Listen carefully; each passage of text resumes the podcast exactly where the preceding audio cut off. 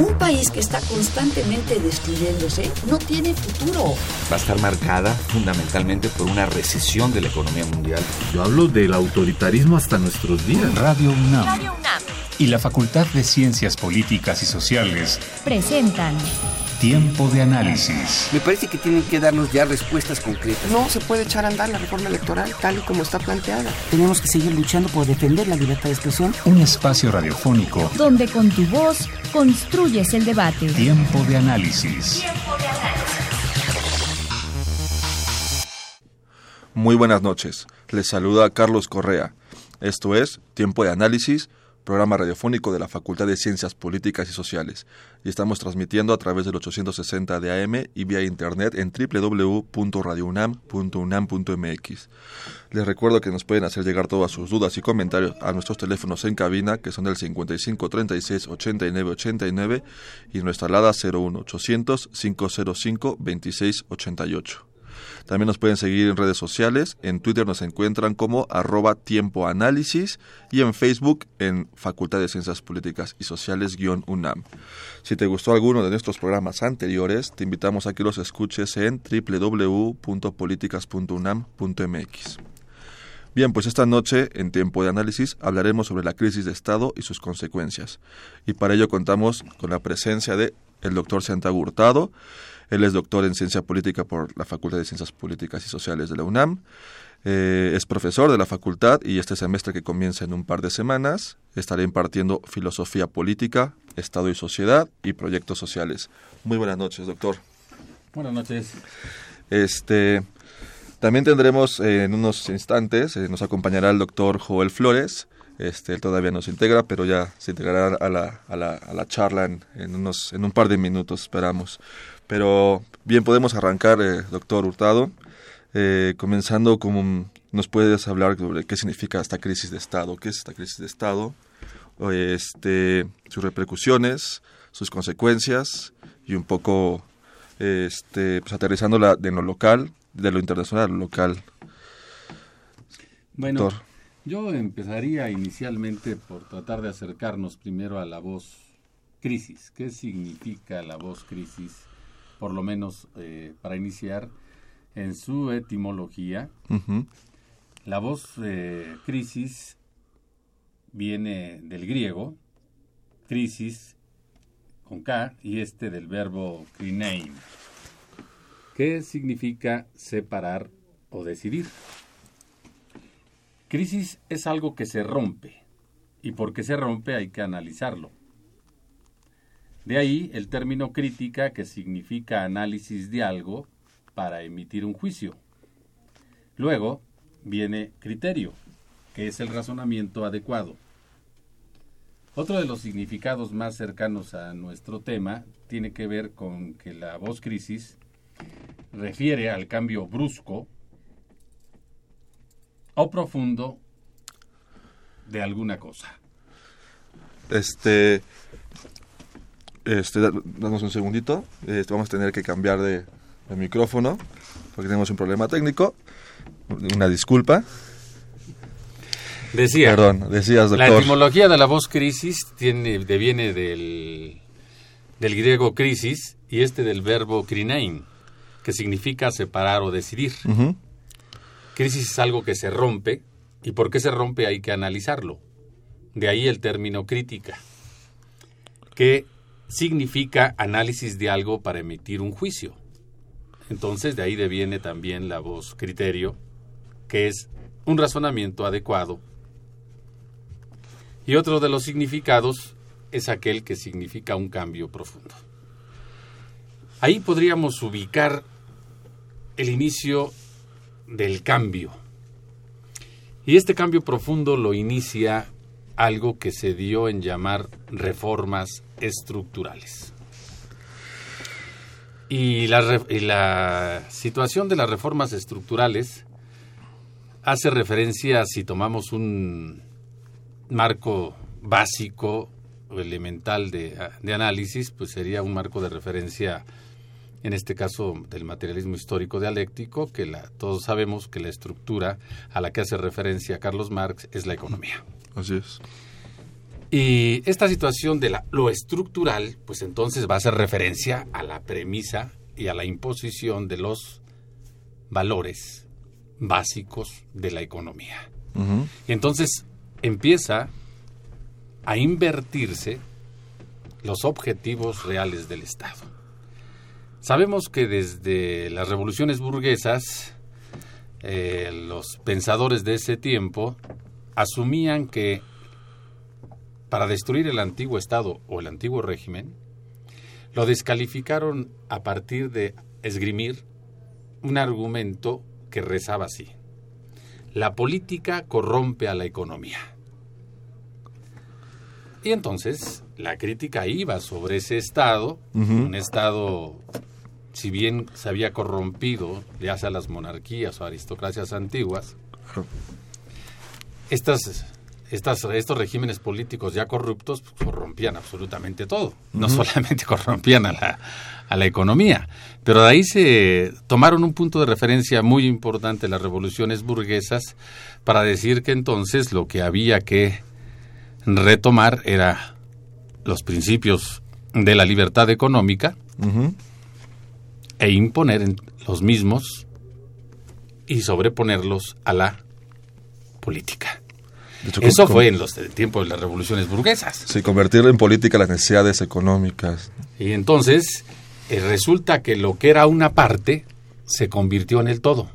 Es decir, la economía no es más que una parte de todo, del todo llamado Estado, como lo es la educación, como lo es la ideología, como lo es este, las cuestiones filosóficas, administrativas, jurídicas, etcétera, etcétera son partes del Estado y de ahí devienen todas y cada una de las instituciones que se crean para la administración del mismo, ¿sí? Y de todas ellas debe de conocer un verdadero estadista.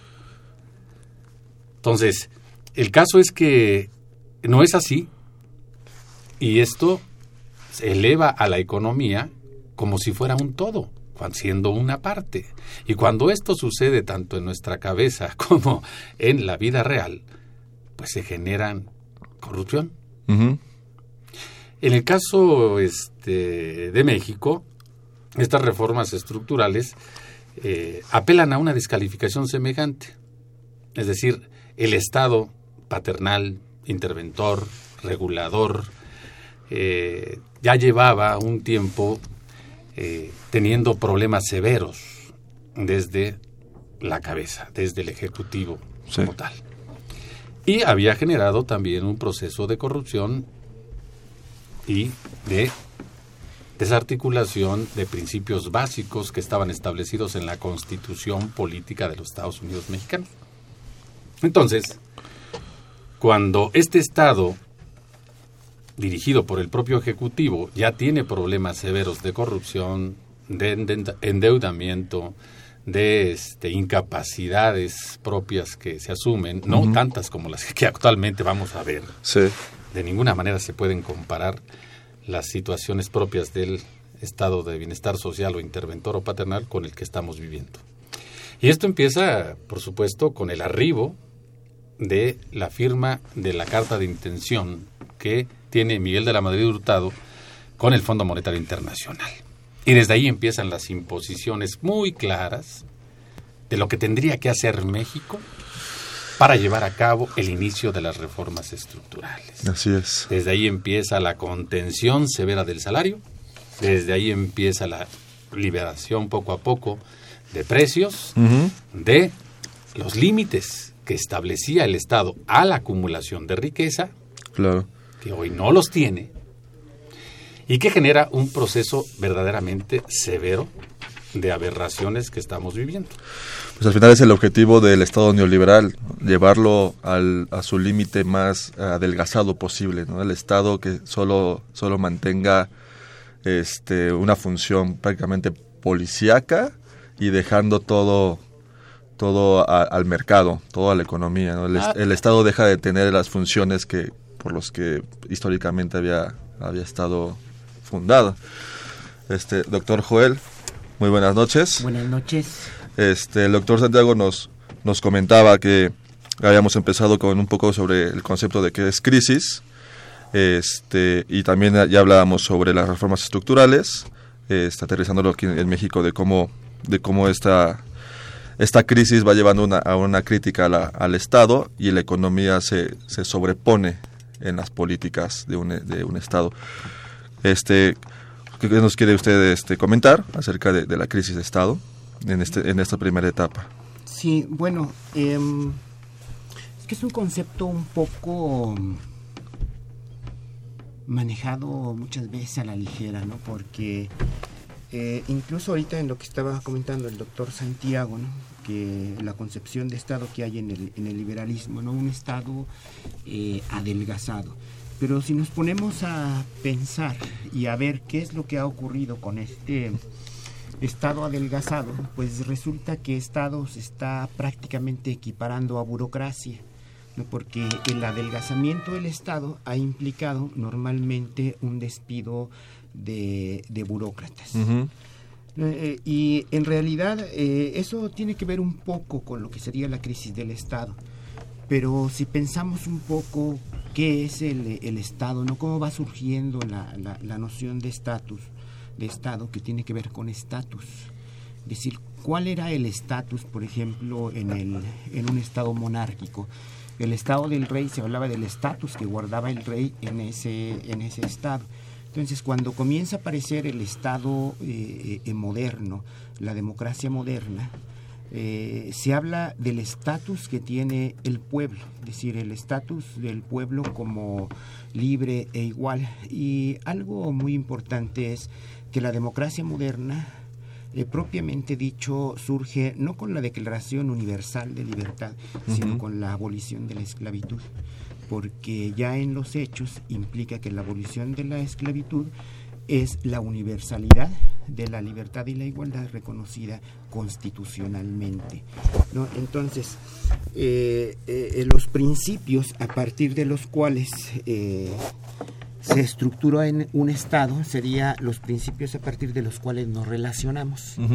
¿Sí? Entonces, ¿cómo hasta hace algunas de eh, una década o poquito más de una década nos relacionábamos a partir de otros principios no eh, eh, tenía un papel importante la seguridad social los derechos sociales la educación lo que bien o mal no lo que se llegó con ese llamado estado de, bienestar.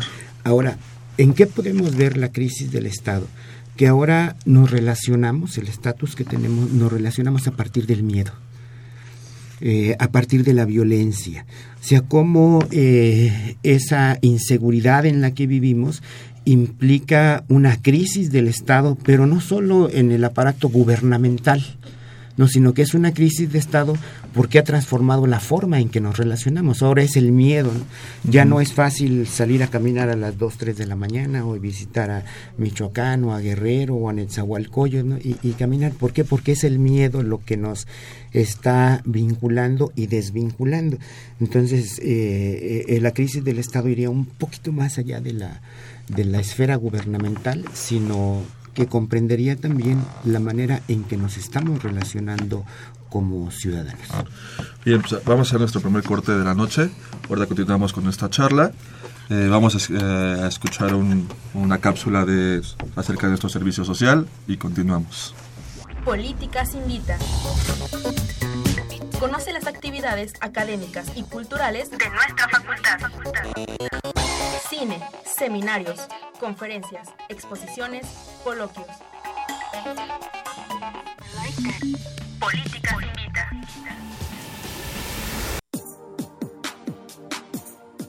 La Coordinación de Extensión Universitaria de la Facultad de Ciencias Políticas y Sociales te invita a realizar tu servicio social, desarrollando diversas actividades académicas y culturales como tertulias, conciertos, exposiciones fotográficas, festivales de cine, ferias de libro, así como la producción del programa de radio Tiempo de Análisis, realizando cápsulas, edición y conducción. También te invitamos a ser fotógrafo o reportero de la Gaceta Políticas para cubrir diversos eventos de la facultad. No importa tu carrera, tenemos horarios flexibles, te esperamos. Para mayor información, envíanos un correo a extensión.fcpis.com gmail.com y Claudia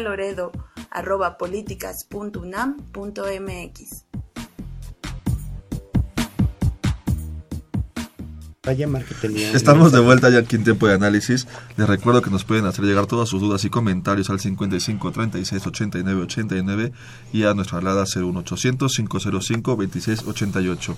También sus comentarios pueden ser, eh, nos pueden hacer llegar esos comentarios a, a, nuestro Twitter que es arroba tiempo análisis o en Facebook Facultad de Ciencias Políticas y Sociales UNAM. Bien, pues continuamos eh, hablando sobre la crisis del Estado y sus consecuencias con el doctor Santiago Hurtado y el doctor Joel Flores. Eh, doctor Santiago, nos comentaba eh, antes del corte eh, la parte donde cam cambia, cambia las políticas en México con la firma con el Fondo Monetario Internacional. Es cuando el Fondo Monetario comienza a dar, este, nos, nos comienza, bueno, a los políticos, a los gobernantes, formas y recetas de cómo, de cómo generar políticas. ¿Qué sucede aquí en, este, en este, momento? El, la firma del de la carta de intención con el Fondo Monetario Internacional está por escrita. ¿Sí? Y, este, y es parte del lenguaje. Uh -huh. Y en ese sentido, este, retomaría un poco lo que dice Joel y citaría a esta situación de Foucault cuando nos dice que el lenguaje no dice exactamente lo que dice. Protege y encierra otro sentido, otros lenguajes como el de la corrupción, claro. la impunidad, el terror, la tortura. Y por supuesto son formas que va a establecer desde fuera la relación de los gobernantes con los gobernados. Ya desde Maquiavelo sabemos que si se rompe la relación entre gobernantes y gobernados, eso es, eso es crisis no solamente de poder, Así Todavía es. no hablamos de autoridad, que mucha gente se remite a simples funcionarios como autoridad, eso está muy lejos. Uh -huh. Una cosa es ser funcionario, otra cosa es ser jefe, otra cosa es ser este, autoridad y otra cosa es el poder. Uh -huh. Lo que vivimos actualmente es un asunto de, del poder ejercido por jefes o por algunos personajes que son impuestos por otros, pero están muy lejos de ser autoridad. Eh, en este caso, eh, esto que queda por escrito no solamente contradice a la constitución política de los Estados Unidos mexicanos, que es la que establece todas las formas en que nos relacionamos de forma ordenada, organizada, jurídica, económica, política, social, educativa, administrativa, etcétera, etcétera. Uh -huh. De bien y cada, todas y cada una de las instituciones. Y esta firma, por supuesto, empieza a contradecir severamente los objetivos de esta constitución. Constitución y proyecto político quedan separados quedan rotos. Y esa ruptura implica otra crisis.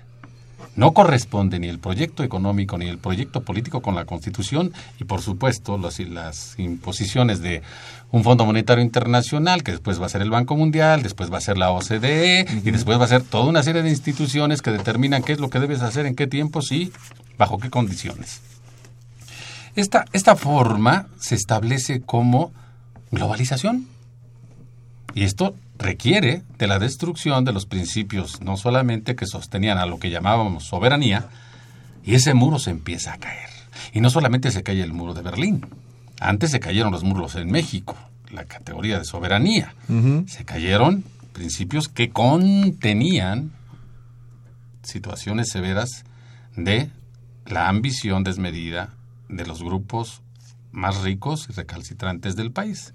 El artículo 28 constitucional prohíbe los monopolios y era un dique bastante fuerte para señalar hasta aquí puede llegar tu riqueza. Así es. Eso va a ser eliminado bajo un lenguaje de lo más oscuro, pero también con rasgos estrictamente perversos y de cinismo verdaderamente abierto. ¿Sí? No hay un escrúpulo del manejar correctamente el lenguaje con la propiedad y entonces empieza a manejar eufemismos verdaderamente denigrantes, uh -huh. ¿no? Ya sean justificados por el progreso, el desarrollo y compañía, claro. que generan todo lo que hoy día este, vamos a referir. Pero el antecedente de este lenguaje y de esta corrupción sí me gustaría señalarlo porque hay mucha, mucho defensor de, de, de estos expedientes despóticos. Me refiero a Porfirio Díaz. En 1883 este hombre ya en la presidencia de la República se dirigió a Estados Unidos antes de su primera reelección, para llevar a cabo negociaciones directas con empresas extranjeras estadounidenses e impulsar sus propias empresas, siendo él el ejecutivo de este país. Eso no era conflicto de intereses, eso es corrupción. Claro. Ya el eufemismo de conflicto de intereses actuales que busca justificarse jurídicamente para nunca separar nada, para nunca impedirles a los empresarios llegar a la Cámara de Diputados, a la Cámara de Senadores, a la Secretaría de Educación del Distrito Federal o de cualquier otro Secretaría lugar. de Energía. Sí, y entonces apelar a cuestiones de voces estrictamente de intereses privados, Así es. de carácter estrictamente corporativo o bien financiero, comercial, industrial o financiero, pues remiten a este lenguaje que permanente, habla- permanente nos habla de desarrollo, de, de progreso, de crecimiento y demás. Y pues bueno, ya nos los han dicho los analistas económicos hasta el cansancio. En estos, desde el 82 a la fecha, el crecimiento económico nunca ha pasado del 2, 2 puntos y fracción. Es verdaderamente mediocre Es en términos económicos. es la- la- si para la China hoy se dice que el crecimiento económico va a ser mucho menos de lo que se esperaba, 6.5, Cuando andaban como en nueve, me parece. entonces, en el 3.9. caso de México, le acaban de acaba de empezar el año y ya le, ya le dijeron los corporativos internacionales, te vamos a reducir tus expectativas. El señor doctor Catarrito Cartens señalaba que no, no, no, todo estaba controlado y todo verdaderamente llevado a cabo con responsabilidad republicana. Ahora resulta que nos está diciendo que los países emergentes, por no decir subdesarrollados o todas las categorías anteriores que nos, ar- nos asignaban, nos dice que nos preparemos para una crisis severa y potencialmente violenta. Así, ¿Qué quiere decir con de- potencialmente de- violenta? Sí. Doctor Joel. Sí, bueno, siguiendo con la, la corrupción en las palabras, ¿no? en realidad la corrupción inicia con la corrupción de las con la corrupción de las palabras, ¿no? Y cómo se ha ido corrompiendo el término de, de político. Cuando etimológicamente político, que deriva del griego polites o política, quiere decir eh, eh, eh, ciudadano, ¿no? Y ahora eh, la vida política ya no es la vida ciudadana, ¿no? Se ha mantenido alejada de la, de, la vida ciudadana, de tal suerte que los ciudadanos deben de mantenerse alejados de la política para que no, eh, para que no se corrompan. Y cómo la política, que tenía que ver con lo público, con la vida ciudadana, en realidad se está convirtiendo en un asunto de la vida privada de los grupos eh, eh, gobernantes, como ya no se habla de un cargo público, no ahora se dice negocios públicos. Y era muy diferente un cargo porque un cargo implica soportar una carga. Eh, un compromiso que se tiene con la comunidad, mientras que un negocio implica una apropiación. Si lo vemos con los eh, eh, con los derechos sociales, ¿no? que en realidad eh, tendría que ser una distribución de un bien que constitucionalmente debe de estar al alcance de todos los ciudadanos. En realidad, estos eh, eh, bienes se han convertido en negocios, eh, en negocios muy jugosos. Pensemos en uno de los más importantes, la salud, otro la educación. O sea, cómo eh, en la salud, ¿no? los, los discursos de construir un sistema universal de, de salud, todos este, vienen, vienen al fracaso, ¿no? Como el, el seguro popular en realidad es una forma de transferir recursos públicos a la iniciativa privada. ¿Por qué? Porque la salud es un, e- es un negocio, ¿no? Entonces, ho- hoy día prácticamente la salud deja de ser un derecho social para convertirse en un privilegio de clase. Eh, con la educación pasa exactamente lo mismo, ¿no? La educación que es un derecho social por ser un bien que se considera debe de estar en manos eh, eh, en manos de todos los ciudadanos. Hoy día la educación es uno de los mejores negocios. O sea, ¿por qué? Porque hay una demanda muy grande de, de la educación y las instituciones de educación pública son incapaces de satisfacer esta, esta necesidad. Ahora, aquí aparece la, la corrupción de las palabras, ¿no? Porque ya el ciudadano, en tanto que demanda un servicio, ya no se le va a ver como ciudadano y la obligación de la parte gobernante de distribuir esos bienes que están en la Constitución, sino que ahora es un cliente, ¿no? Si un cliente que demanda, entonces esta lógica de la competencia, pues pongamos a competir a las distintas instituciones y que el cliente elija, o sea, ya no el ciudadano, es el cliente y al cliente le vamos a hacer una transferencia de recursos como a manera de, de, préstamo y que él elija dónde. Si entonces aquí hay una desarticulación eh, brutal ¿no? Del, de, de la administración pública para administrar a una instancia de gobierno, a una institución pública, como si se tratara de una institución privada.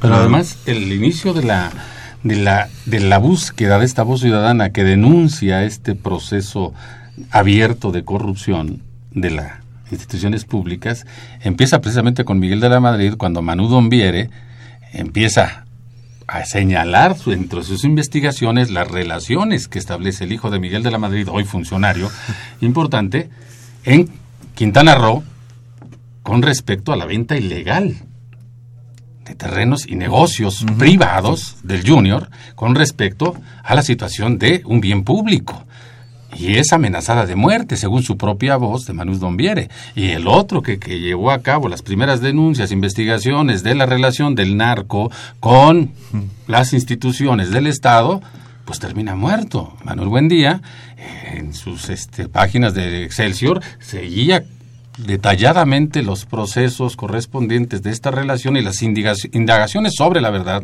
sobre estas relaciones de intereses entre instituciones de carácter delincuencial con el Estado, empiezan a establecer relaciones que todavía no tenemos claras y cada vez que nos acercamos resulta que la descalificación sobre cualquier institución, ONG, voz personal de algún periodista, etcétera, empieza a ser descalificada y con represión automática sobre no solamente sobre la búsqueda de la verdad, sino sobre la persona en particular por denunciar hechos ilícitos, ilegales y con pruebas. Entonces, ese elemento de, corrupción, por supuesto, genera lo que Joel señalaba, pues terror en la población. Pues si a esas voces reconocidas, importantes, les hacen eso, pues ¿qué no le harán a los simples 43 estudiantes? el hecho de amenazar, descalificar a instituciones de expertos, a una fiscal colombiana que se le conoce como la de hierro, como tal, porque se acercan a la verdad, porque van a establecer esto, ¿Cuál fue el motivo de la desaparición de los jóvenes? Resulta que empiezan las amenazas, las descalificaciones y demás. En vez de decir, a ver, queremos saber los avances de tal, la sociedad lo exige, y para generar certidumbre, claridad y avance contra la impunidad, entonces le damos el apoyo a aquellos que están dedicando su vida a la investigación y a la búsqueda de la verdad. No, es al revés. ¿Por qué las instituciones no apoyan la búsqueda de la estabilidad social y de la certidumbre jurídica de qué es lo que sucede con jóvenes desaparecidos? Este, pues al parecer otra de las características de la crisis del Estado es precisamente esto que mencionan, ¿no? esta opacidad, esta corrupción esta impunidad que existe desde las instituciones, desde los mismos gobernantes. Vamos a ir a una de nuestras, eh, nuestra segunda pausa de la noche y volvemos con este tema. Políticas Invita. Conoce las actividades académicas y culturales de nuestra facultad. Cine, seminarios, conferencias, exposiciones, coloquios.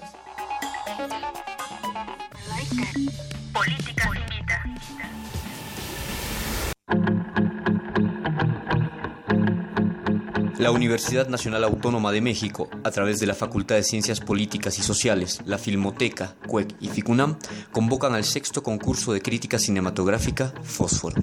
Podrán participar estudiantes de bachillerato, licenciatura, posgrado y público en general.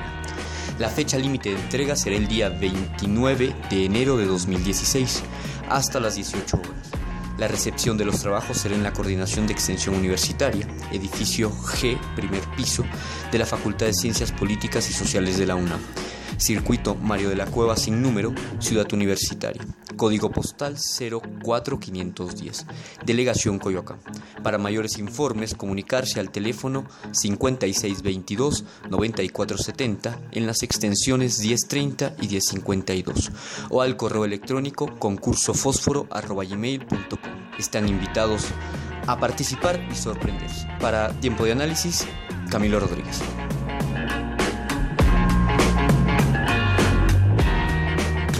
Estamos de vuelta ya en tiempo de análisis. Les recuerdo sus teléfonos en cabina que son el 55 36 89 89 y nos alada 01800 505 26 88. Nos pueden hacer llegar todos sus comentarios también en Twitter, arroba tiempo análisis o en Facebook, Facultad de Ciencias Políticas y Sociales, guion UNAM. Continuamos en la mesa con el doctor Santiago Hurtado y el doctor Joel Flores, hablando sobre la crisis del Estado y sus consecuencias. Eh, doctor Santiago Hurtado, ¿nos puede hablar un poco acerca eh, bueno, de este, esto, otra parte o otra consecuencia de la crisis y que es uno de sus pilares, que es la pobreza, la desigualdad y los jóvenes dentro de esta crisis? Bueno, eh, desde el año 467, si no mal recuerdo, antes de Cristo, Confucio en las Analectas había señalado con toda claridad. El origen de la pobreza es la desigualdad. Llevamos 25 siglos y fracción y todavía no podemos entender que ese origen es el que se tiene que atacar, la desigualdad. Se hacen y se hacen eh, foros y hacemos ensayos y no sé cuántas cosas eh, en todo el siglo pasado y este con respecto a la lucha contra la pobreza, cuando hace tantos siglos nos dijeron cuál es el pilar. Y yo he, he escuchado voces de todo tipo. Y dentro de esto está como pilar la desigualdad. No es primero la pobreza y luego la desigualdad. Primero es la desigualdad la que genera pobreza. Entonces, esta desigualdad no implica ningún asunto demagógico, populista, este, antiempresarios y toda esta situación. No, estamos, estamos luchando contra la desigualdad. El reducir esta brecha impresionante que ya no tiene nombre es lo que nos preocupa. Y nos preocupa porque esto puede generar un estallido de otras índoles. Soy tan positivo que señalo con precisión las cosas que a mi parecer han dicho no sé cuántos aquí y en el mundo. Y creo que somos los más positivos porque permanentemente estamos recordando eso para evitar llegar a una situación terrible. Los negativos son los que quieren negar la realidad en la que viven y creer que todo está maravilloso. Y entonces no quieren corregir nada y no quieren resolver nada. Dentro de esto está la pobreza, que en el caso de este país ya son más de 60 millones de pobres. Y eso reconocidos por instituciones oficiales. Así es. Digo, porque si, si citamos a Julio Volvinic, pues son más de 80 millones como tal, pero eso pues no va a ser reconocido por las instituciones oficiales en turno. Claro. Entonces, nada más se dice que es la mitad de la población y la extrema pobreza y la miseria y la hambruna que ya están presentes, ¿no? Pero que todo mundo dice reconocer. Pero con teletones y juguetones no se resuelven los problemas. No es decretando porque me levanté que voy a resolver problemas. No estamos en Argentina con Macri que de un día a otro quiere resolver y decretar que todo desaparece, todo lo social. Ni tampoco estamos con Hayek que niega la sociedad o Margaret Thatcher que dice que esta no existe. Entonces, si no existe la sociedad, pues existe lo puro individual. Así es. Y entonces vive la guerra permanente entre individuos y entre naciones. Pero es que son, son los valores que le interesan al, neoliberalismo, ¿no? El, el, el individualismo exacerbado. Eso es lo que les interesa para pues creo que le interesa mucho más que eso, que es una ganancia ilimitada y no y no respeta ni quiere respetar ni tolera límites. Aunque Televisa diga que aprendas, que aprendas a decir no, los primeros que tendrían que decirle a Televisa sería el gobierno en turno de las, instituciones decirle no, usted tiene que pagar impuestos. No, usted no puede imponer a sus empleados en la Cámara de Diputados y Senadores. No, usted no puede decirnos cómo hacer una reforma educativa con X González a la cabeza. No, en fin, etcétera, etcétera. Cuando ellos mismos asumen que son los empresarios los que están haciendo las reformas educativa, laboral y demás, entonces ¿para qué queremos funcionarios públicos? Ahí no hay, ahí, no hay conflicto de intereses, ahí hay un solo interés. Y es el dinero, y es la ganancia, es el negocio. Y volvemos a lo mismo como, empezamos el programa, la economía, la ganancia es lo que les, es la premisa para ellos al final. Todos los antecedentes del Tratado de Libre Comercio no solamente empezaron con Porfirio Díaz. Con Obregón, el Tratado de Amistad y de Comercio, que se le ofreció, tampoco fue aceptado por Obregón. No se quiso someter a las intereses estadounidenses. Pero del Tratado de Libre Comercio al que acaba de firmar México con el Acuerdo Transpacífico, ya es ya es. Ya no es una lucha interoligárquica. ¿sí? Ya es una lucha meta-oligárquica. Así es. De obscuros intereses más allá del dinero. Tratado parte, como dices, firmado en, la, en la oscuridad, de que los ciudadanos nunca nos dijeron No. qué hay en, ese, en esos tratados. Nunca, nunca se nos Lo que subieron es en inglés y muchísima gente no lo lee, Claro. no puede traducir con exactitud qué significa cada palabra como tal, para que nos tengamos claridad, transparencia y todo lo que establece. Y dicho sea de paso, en el libro de la política de Aristóteles, él señala que la transparencia solamente la utilizaban en su tiempo los tiranos, para generar confianza en el pueblo, mientras el abuso de los recursos públicos iban a intereses estrictamente privados. Entonces la transparencia en este país parece que tiene el mismo sentido. Así es. ¿Sí? Doctor Joel Ortega, digo Joel Flores. Flores. Bueno, Este, el, el origen de la pobreza es la desigualdad, como nos mencionaba el doctor Santiago Hurtado. La desigualdad, Sí, como sí, la de- desigualdad tiene que ver con el origen de la pobreza, pero aquí habría que preguntarse cuál es el origen de la desigualdad. ¿no? Eh, obviamente no puede haber una igualdad en todo, ¿no? sino que es una igualdad en respecto a ciertos bienes que corresponden con una forma de gobierno. Si hablamos de una democracia, pues tendrá que ver con la igualdad, con la educación, con todo lo que la Constitución, que el próximo año conmemoraremos su centenario, ¿no? y, Pobre Constitución y que es la Constitución que pasa a la historia como la primera Constitución política y social porque introduce los derechos sociales. De hecho, lo que quedaría de vigencia, y si nos cuestionamos, la vigencia de la Constitución serían preguntarnos por la vigencia de los derechos sociales, si todavía tienen esa vigencia, ¿no? Ahora, a partir de ahí es que sería la, la, la, la igualdad, pero el origen de la, de la desigualdad es la pleonexia, es decir, eh, eh, el deseo ilimitado de obtener una ganancia, el deseo de obtener más de lo que, de lo que se debe, o como lo decía muy elegantemente Hesiodo. Eh, el deseo de obtener siempre regalos, de apropiarnos, decía que los tiranos, tiranos eran gente devoradora de regalos, porque se apropiaba del trabajo de los demás. ¿no? Entonces, apropiarnos del trabajo de los otros, de la propiedad que se está eh, generando. Ese sería eh, eh, propiamente dicho el, el origen de la desigualdad y nosotros lo podemos ver en, en todos los, lo- lo- los funcionarios llamados públicos que tenemos. O sea, ¿por qué se da esta corrupción? ¿Qué es lo que buscan cuando establecen vínculos con la delincuencia organizada? Una ganancia desmedida, ¿sí? utilizar algo que es público en beneficio privado para obtener una ganancia desmedida. Y ahí viene toda, eh, toda la corrupción, eh, la- los cuerpos policíacos, los gobernantes. Nadie confía eh, eh, eh, en los gobernantes, nadie confía en, la, eh, en las policías. Ni en hay- los empresarios, ni los banqueros. confía en los, en, los empresarios. Y ante este deseo desmedido de obtener una ganancia ilimitada, pues todos los derechos que tenían que ver con las cuestiones laborales, todo lo que se había hecho para abolir la, la esclavitud y los trabajos, digamos, eh, eh, serviles, hoy, retornan.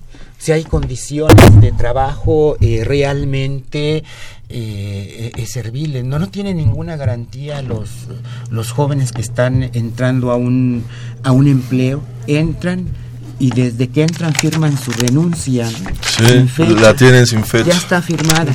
¿Por qué? Porque está a la voluntad del patrón o del empleado, de- del gerente. Déjame decirte un dato con respecto a esto que señalas con relación a los jóvenes, que este en Europa surgió y después pasó a Argentina esta categoría del estatus cero, jóvenes en estatus cero. Y la última información que aparece hace dos días, si no mal recuerdo, es que el 20% de los jóvenes, no sé si fue ayer, este, de los jóvenes, ni estudian ni trabajan. Y si ni estudian ni trabajan, pues se les da el nombre de ninis, que son exclusión pura. ¿No? Pero se les dice ninis, pero es exclusión pura. Y dentro de esto está que la edad en la que oscilan este, este 20% es de 15 a 24 años. O sea, ¿qué futuro les está ofreciendo esto que le llaman mucha gente democracia, que yo no entiendo cómo lo llaman así, pero en fin, este, cuando el pilar es estrictamente la propiedad privada, privada, y la ganancia sin límites, como tal, yo creo que ahí yo citaría a Zenón, cuando cita a Aristóteles a Zenón en la política, que define con mucha claridad el dogma liberal hace 25 siglos. No cabe poner límites en la acumulación de riquezas en un solo hombre. Entonces, hoy se llaman grupos o corporativos, pero esos corporativos tienen dueños, tienen nombres, son hombres. ¿Sí? Cuando hablamos que grupos de poder, más bien hablamos de personas de poder. Slim tiene todas las empresas que y se dice, ah, es que son diferentes. No, no, no. Es el señor es, Slim es un conglomerado con de empresas. empresas. ¿sí? El, el mismo Azcárraga, el, mismo, este, el señor este de Televisión Azteca, Salinas, Salinas en fin, Pliego. ¿no? En fin, el dueño, son el dueño de- personas. de, Peñoles que le acaban de dar esta, esta medalla. El conmemorativa. ejecutivo en turno, este sí es capaz de informarles con mucha precisión a ellos lo que va a hacer en seguridad, lo que va a hacer y se reúne específicamente con ellos. Pero cualquier otro tipo de ciudadanos que dicen no existen de segunda, pues a ver quién les cree eso. Claro. Porque hay de segunda, de tercera y esclavos. ¿No? Y por más que le quieran poner eufemismos y por más que digan que es una posición radical decir lo que uno dice, pues si vamos a la raíz etimológica de esa palabra, eh, es ir a la, la raíz de las cosas. Y entonces yo entiendo las cosas por su origen y, sus, y su sentido de las palabras. Tú fuera del aire nos dabas un dato de cómo se encuentran los, la, la riqueza acumulada actualmente. Sí, la sacó el, otra, otra empresa, otro grupo de empresas preocupados por sus negocios a futuro, que es Edelman y Oxfam. Oxfam. Eh, esta empresa dice que estas, este grupo de corporativos mundiales aportan la crisis financiera, que ya sabemos que es la madre de todas las crisis y nos ponen en crisis a todos, que socava los programas emprendidos durante décadas para reducir la pobreza local y global. Estas mismas crisis financieras amplían la brecha entre ricos y pobres. Dice esta, esta empresa. El problema es que cada vez es, el problema es cada vez más evidente.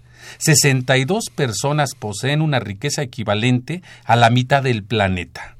Hace cinco años eran 388, precisamente después de la crisis del 2007-2008, que generaron los bancos. ¿sí?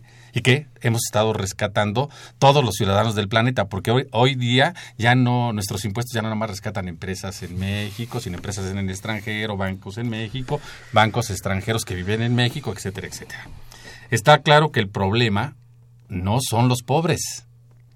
El problema son los ricos. La lucha no es contra la pobreza.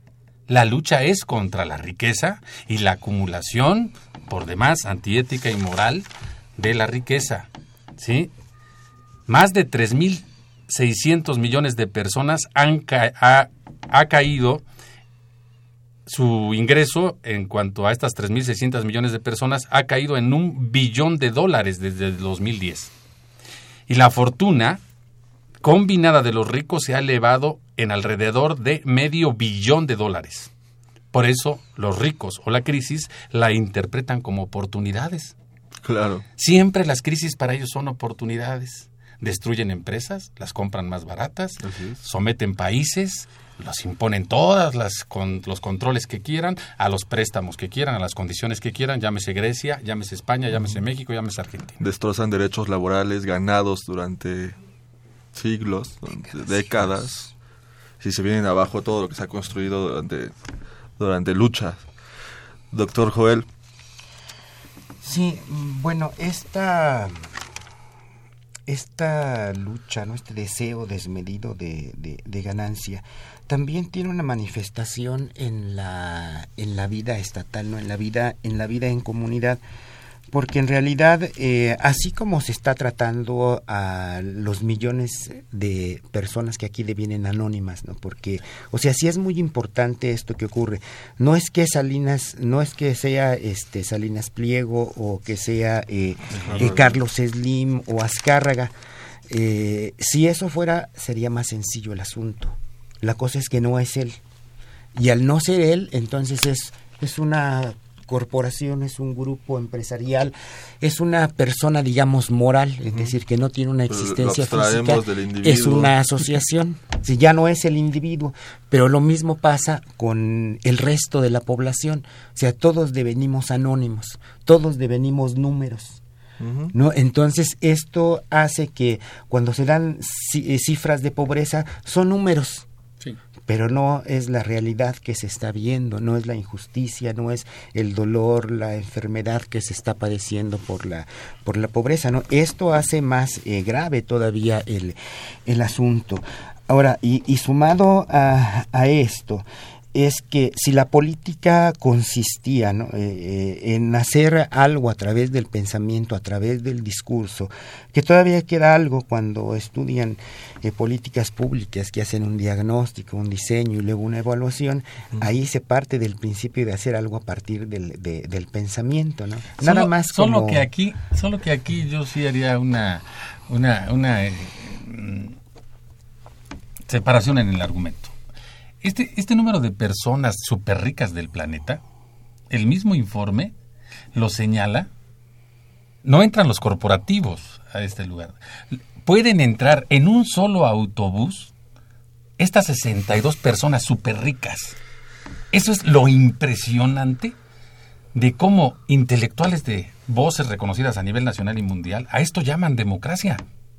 Y la defienden con una verdadera disquepación, pero esto que tú señalas, de todo lo demás que no ven, de lo que significa el dolor que provoca esta aberración, que debería ser un delito, delito, tener sometida a semejante esclavitud, degradación del salario, del empleo, la educación, el terror, el miedo a perder, etcétera, perder a sus hijos secuestrados, violentados, violados, etcétera. Todo este universo verdaderamente horroroso está minimizado a través del lenguaje de que no generalice. Si los propios Estados Unidos le dicen no vayan a pasear a México y señala 22 estados y nos dicen no eh, hay que no hay que hacer generalizaciones ¿por qué no asumes el análisis de tu realidad en la que vives y tratas de transformarla? ¿por qué la minimizas y la niegas? ¿Dónde está la claridad, la objetividad tecnocrática, claridad de números? Claro. No hay tal claridad. Es que eso es lo que se pierde.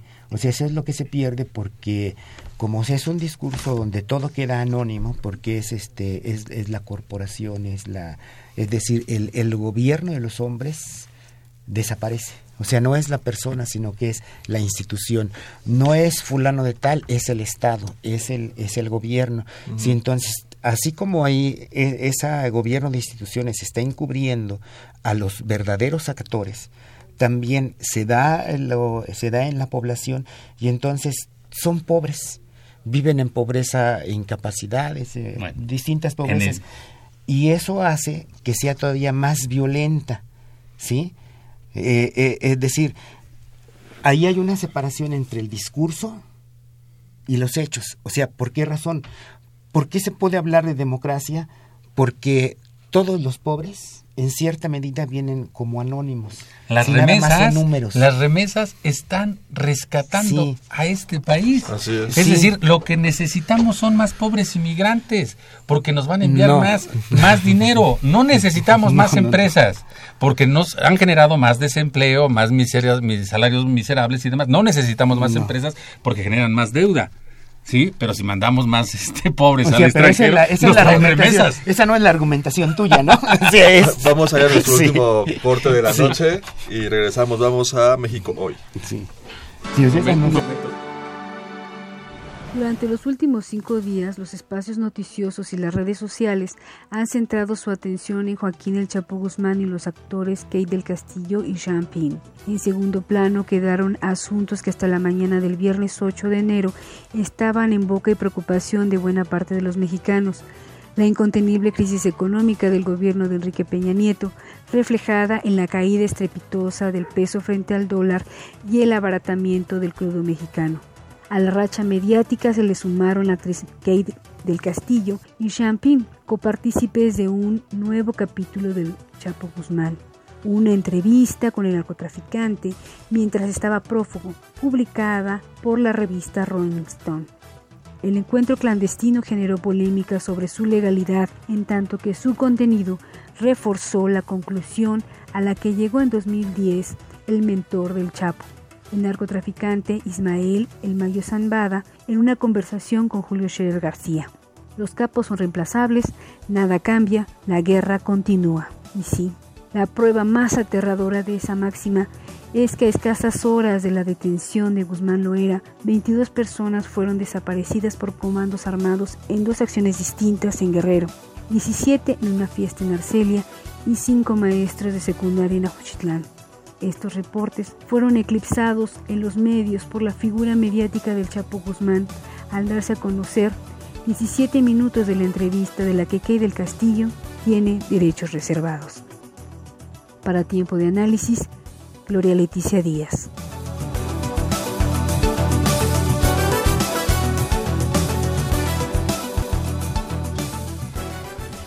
Eh, eh, estamos de vuelta en tiempo de análisis. Eh, les recuerdo sus teléfonos en cabina que son el 55 36 89 89 y la alada 01800 505 26 88. continuamos, ya estamos en, la última recta, nos quedan escasos cinco minutos. antes de sus conclusiones, doctor Joel, ¿nos puede hablar un poco de cómo la política ha deshumanizado un poco las relaciones? Sí, primero con lo que estaba señalando hace un momento, ¿no? O sea, cómo en la actualidad devenimos anónimos, es decir, devenimos números, devenimos estadísticas. Somos un número, ya sea la credencial del lector o un número de empleado o un número de cuenta, o sea, contamos como, como estadística. Esto nos hace ser anónimos y aquí viene dándose una especie de, de deshumanización. O sea, no hubo secuestros, hubo asesinatos, pero nada más son números. Entonces, mientras se maneje el número, eh, no importa. No hay rostro. No, no, hay, rostro, no hay nada. El problema es cuando aparecen rostros, como en el caso de los, de los asesinatos de los estudiantes de los, 43, normalistas, ¿no? Porque ahí hay rostros, porque ahí hay nombres. Eh, nombres. Pero si hubieran sido números, eran números como muchos otros que han muerto, que han sido asesinados, que han sido eh, descuartizados. Ahora, esta deshumanización eh, aunado a la, a la corrupción es lo que genera toda eh, eh, toda la violencia que estamos que estamos viviendo cómo el miedo nos separa no, no, nos atomiza. Y esto hace cada vez más difícil que pueda haber una una salida no porque la salida no puede venir del del gobierno no puede venir de los gobernantes dado que son eh, la corrupción inicia en la cabeza. Así es. Ahí inicia la, la, corrupción. Ahí es donde yo retomaría el asunto de la inexistencia de la autoridad. Sí, no hay autoridad. Cuando no hay autoridad. Completamente de acuerdo. Evidentemente puede haber poder, puede haber jefes, puede haber lo que se quiera. Hay poder pero si la autoridad, la violencia. Pero si la autoridad no existe, no existen los límites. Así es. Y entonces, si la corrupción no empieza de abajo para arriba, empieza de arriba para abajo. ¿De quién asume la responsabilidad de un Estado? De sus secretarios de Estado, de, etcétera, etcétera, de ahí para abajo. ¿No? Y eso debe de privar el bien público más que el privado. tenemos en el un, caso tenemos un presidente que en su discurso dice que la corrupción viene desde lo social y hay que aprender a domar no, pues este, bajo esa situación pues este, evidentemente viva el terror claro pero el otro elemento que sí me gustaría señalar es que una de las formas de evitar esta, este acrecentamiento de la desigualdad son los paraísos fiscales. Este, estas formas de que han asumido los grandes ricos a través de sus empresas, personas o, o corporativos, para no pagar impuestos, verdaderamente les ha incrementado su ganancia, su riqueza de manera estratosférica. No sé cómo se puede tolerar semejante cosa a nivel nacional e internacional. Este, bueno, sí sé cómo, pero no es adecuada una permanencia eterna de estos paraísos fiscales y junto con ello el caso de, de los supersalarios que tienen todos y cada uno de los funcionarios, Suprema Corte de Justicia, diputados, senadores, presidentes municipales y demás, y bueno, los tienen bastante bien amaestrados El dinero los ha comprado de forma impresionante. Esos salarios no corresponden ni siquiera a la naturaleza del servicio público, ni siquiera a las condiciones propias en las que vive el país, ni de acuerdo a las condiciones de los salarios de la gente. Nada, no corresponden en absoluto. No es de ninguna manera ética que un funcionario asuma que ese salario es porque tiene mucho trabajo.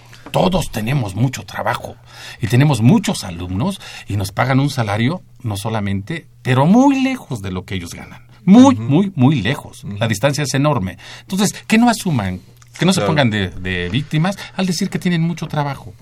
Lo otro elemento es este asunto que todas las acciones llevadas para combatir la pobreza, por ejemplo, la cruzada contra el hambre, está cruzada por intereses privados, ya sea con los convenios que se celebraron con Estlé, con Estlé y con PepsiCo. Entonces no pueden hablar de, de que eso es una cruzada contra la pobreza, buscando convenios de carácter privado.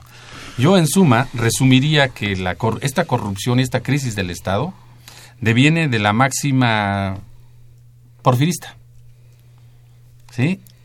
Pero que de ahí este, nace esta frase muy antigua que es hacer de la hacer de la cosa pública un negocio es corrupción. Claro. De antaño yo gaño. Yo gaño. Entonces, esta forma tan perversa de asumir que lo que se requieren son más empresas, de, regalándoles el agua, las, los hospitales, las este, escuelas, etcétera, lo que se deviene, lo que viene, porque por más que nos quieran engañar con sus eufemismos, digo ya la gente está bastante clara de qué es lo que persigue. Así es. Este gobierno y los que siguen.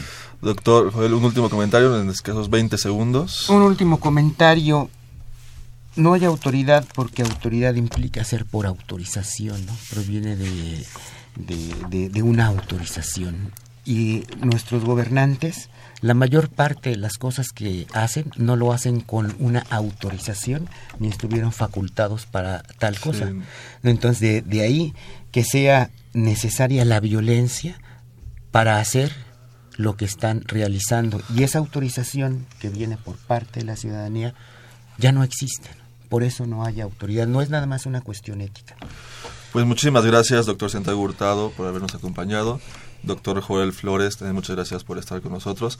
Los esperamos, este, esperemos pronto continuemos con este tema. Este, vamos viendo cómo va transcurriendo el primer semestre del año de forma política y económica y luego los tenemos aquí para seguir platicando sobre, sobre estos temas de la crisis que vivimos. Y gracias por sintonizarnos. Les recuerdo que tenemos una cita el próximo miércoles en punto de las 8 de la noche por el 860 de AM o por internet en www.radiounam.unam.mx para hablar sobre las elecciones que se aproximan este 2016 y contaremos con la presencia de Rodián Rangel y Jorge Márquez, Elías en la conducción. No te olvides seguirnos vía Twitter y en Facebook y escuchar nuestras eh, transmisiones pasadas en www.politicas.unam.mx. Este programa es producido por la Coordinación de Extensión Universitaria de la Facultad de Ciencias Políticas y Sociales a cargo de Roberto Ceguera, coordinación de producción Claudia Loredo, en la producción Guillermo Pineda, en redes sociales estuvo nuestra productora Claudia Loredo, estuvo en la cabina de operaciones Humberto Sánchez Castrejón y en continuidad Tania Nicanor. Se despide de ustedes Carlos Corres Cajadillo. Muy buenas noches. Esto fue Tiempo